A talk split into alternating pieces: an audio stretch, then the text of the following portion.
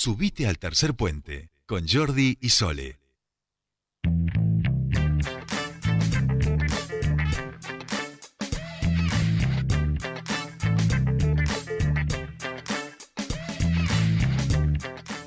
Ya, ya estamos aquí cuando faltan 13 minutos para las 17 horas y nosotros los vamos a disfrutar charlando con el señor Pascual Caliquio, hablando un poco de comunicación y derechos. Pascual, ¿cómo estamos? Muy buenas tardes. Buenas tardes. Me agarran justo en los últimos cinco minutos del clásico del oeste, Midland y Ituzaingó. Pero bueno, por ustedes hago cualquier cosa. ¿Quién, quién está jugando? ¿Está jugando Ituzangó? Claro. Midland y Ituzaingó. Uno a uno, cinco minutos faltan. Ay, Dios, Ay, No Pascual. le importa a nadie Bueno, de sus pero- oyentes. Las audiencias de Tercer Puente No, no, pero les es un- importa absolutamente ese dato, pero... No, no, es un clásico. Pero es un clásico y aparte está, o sea, no le importaría si no tuviera en este momento que escuchar a, a alguien que es poco Que- más que el escudo de Ituzangó. Sí, sí, que está sufriendo. Y que está sufriendo porque nosotros sabemos lo que representa Ituzangó para vos. Pero bueno, te invitamos a que lo sigas mirando mientras hablas un poco con nosotros porque lo que vamos a charlar con vos... Nosotros te cubrimos. Exacto, es un poco de taquito. Mira, lo primero, yo ahora gasto dos minutos, vos solo presta un poco de atención y yo hablo, ¿viste? Estoy con ustedes, eh, estoy con ustedes, no estoy mirando. y ya- que, Tranquila. Pero no, no, pero si te lo decíamos con buena onda. Estoy con ustedes, no estoy mirando. ¡Gol! claro, claro, claro.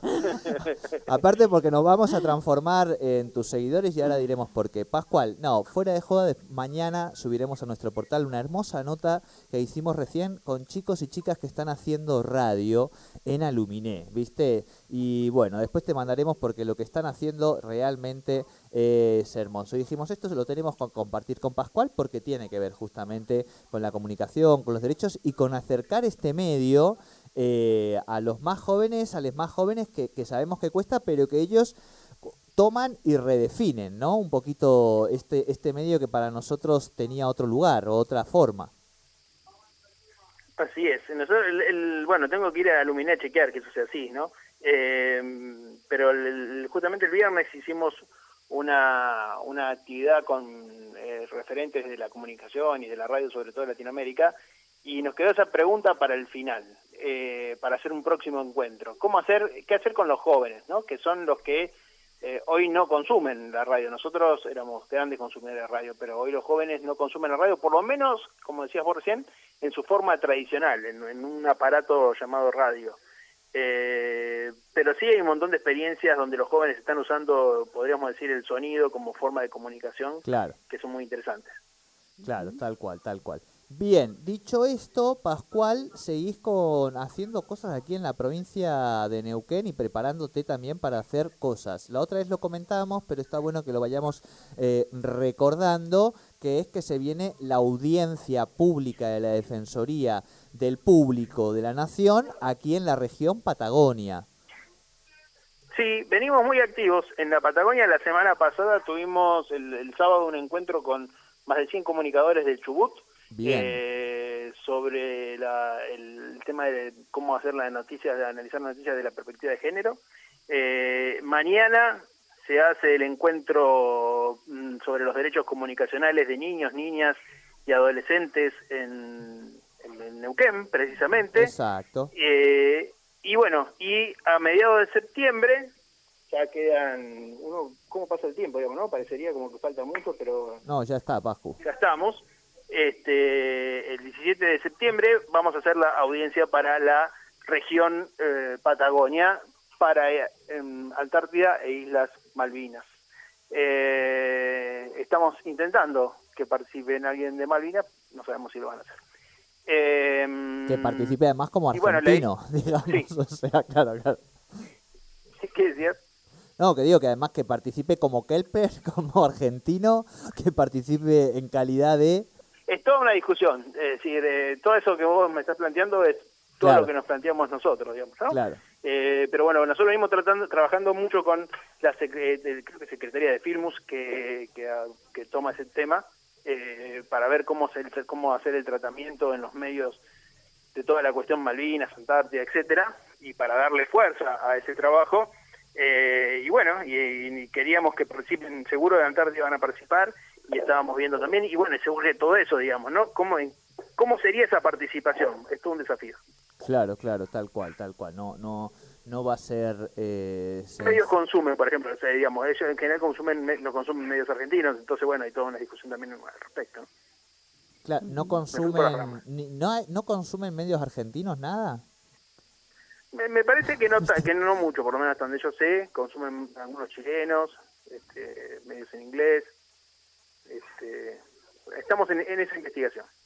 Bien, bien. Bueno, habría que es una buena es un buen tema este, porque digo, como sabemos, los medios importan, ¿no? Entonces, no es menor cuáles sean sus sus vínculos eh, comunicacionales con, con la Argentina que por lo visto parece que no los tienen. ¿No les podemos mandar un, un Tinelli así como medio de este de escondida, ahora que no le está yendo tan bien, digo, ¿no? Como quizá le tenemos que mandar algunos comunicadores argentinos allí a, a la región medio de incógnito, Pascual. Podría ser, podría ser. Bueno, pero espere, porque me fui por las ramas Sí, ya. este, perdón, perdón, nos hemos ido. Y la gente, su audiencia eh, se va a perder y después van a terminar yendo todos a Malvinas y no van a venir a la audiencia. Eh, ¿A qué veníamos entonces? Que una de las obligaciones que tenemos en la Defensoría es convocar audiencias públicas. Esto es que la gente, que la audiencia de cada región, de cada provincia, pueda eh, de alguna manera decir, bueno, miren, tenemos esta, ejemplo, estas denuncias para hacer, tenemos estas propuestas para hacer, eh, tenemos este trabajo que se hizo en las últimas, por ejemplo, eh, alguna vez hablamos acá de la, de la revalorización que se está haciendo de la radio en términos de educación en contexto de pandemia. Bueno, eh, aparecieron muchas eh, experiencias de maestras, de docentes que eh, están usando la radio para, eh, para poder llegar a, a los estudiantes en medio del aislamiento. Eh, pedidos de las radios comunitarias de las distintas regiones sobre sus necesidades, sobre su trabajo que están haciendo, eh, del movimiento de la diversidad, con cómo es el tratamiento mediático eh, en sus regiones sobre, digamos, casos que han tenido de denuncias, etcétera. Es innumerable la cantidad de temas que, eh, que se pueden hablar. El, el eje este año sin duda está puesto en el tema de la pandemia, pero cualquiera puede intervenir desde, su punto de vista, desde su lugar, desde su reclamo. Sí. Eh, y lo que tiene son eh, cinco minutos donde pueden eh, expresarse, la defensora y el equipo de trabajo escucha y después con todo eso que se escucha en esa audiencia se eh, recogen insumos para líneas de trabajo, eh, denuncia, el equipo de denuncia está atento si hay alguna denuncia concreta que se haga. eh, y bueno, y vamos armando un poco un mapa de cómo está el estado de situación de la comunicación en todo el país y nos permite eso tener herramientas de trabajo eh, que estén más cercanas a lo que la gente está necesitando en cada uno de los lugares. Si hay necesidades, se eleva, por ejemplo, muchas veces reclamos sobre el tema de TDA, de la televisión digital abierta, no sé cómo será eso en la zona patagónica, eh, si, si llegan, si están Desconozco. No, no. sin inserción, pero eh, bueno, eso también muchas veces llega y nosotros elevamos los pedidos a las autoridades correspondientes si no, si no somos nosotros los que lo podemos resolver. Bien, bien. Eh, no, capaz que yo como vengo, viste, medio enojado con estos temas de que estén desde los medios porteños y del AMBA eh, estigmatizándonos a veces a nosotros y a los pueblos originarios, eh, vale la pena quizá refrescar ese tema en la audiencia. ¿no? Lo voy a hablar con los amigos de la CONFE, que capaz que tienen ellos algo pensado desde ahí. Eh, por cierto, en un ratito está Patri- ahora está Patricia Bullrich aquí en Neuquén, en el Paseo de la Costa, eh, que ha sido denunciada por la Confederación Mapuche justamente, así que ese me parece que es un tema que está bueno también que, en la audiencia se pueda tratar, ¿no?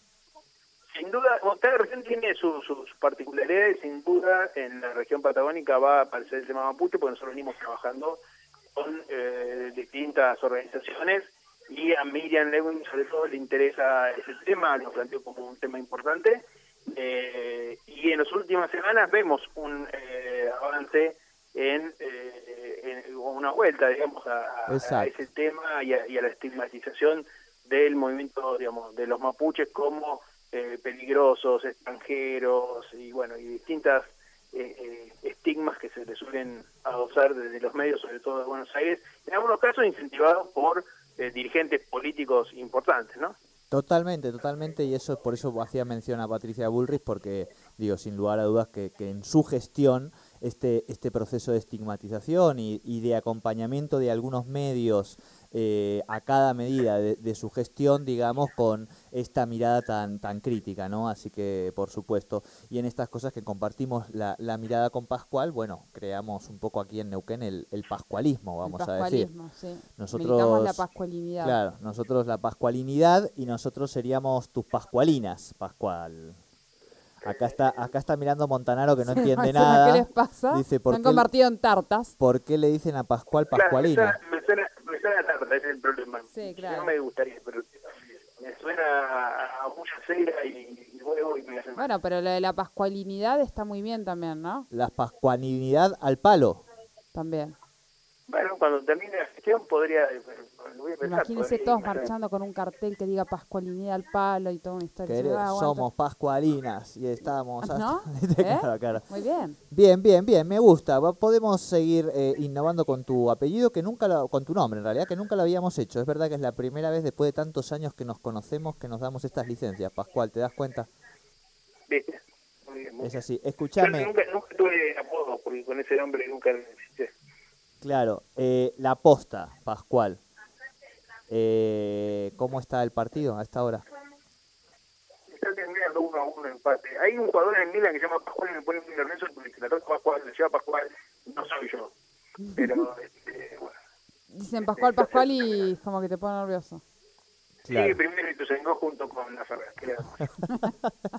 Pascual querido, eh, abrazo grande y hasta la Pero, semana. espere, Sí, una ah, cosa. ay, ¿qué me faltó? Porque dijimos todo y no dijimos cómo se anotan para participar de la audiencia. Ahí pero va. soy- Entonces- sí. Entran a la página que es defensoriadelpublico.gov.ar, Sí. ahí buscan la nota eh, que habla de la audiencia y hay un formulario y es muy sencillo, dejan sus datos y tienen cinco minutos para hablar en la, el día eh, 17 de septiembre. Bien, Se los vamos a reiterar y se vamos a hacer acordar toda la semana. bien. Perfecto, perfecto. Eh, repetimos, www.defensoriadelpublico.gov.ar y allí pueden anotarse. Perfecto. Ahí se pueden anotar. Muy bien. Pascu querido, buena semana. Gracias, hasta luego. Gracias, Pascual Caliquio, aquí con Derechos y Comunicación en Tercer Puente.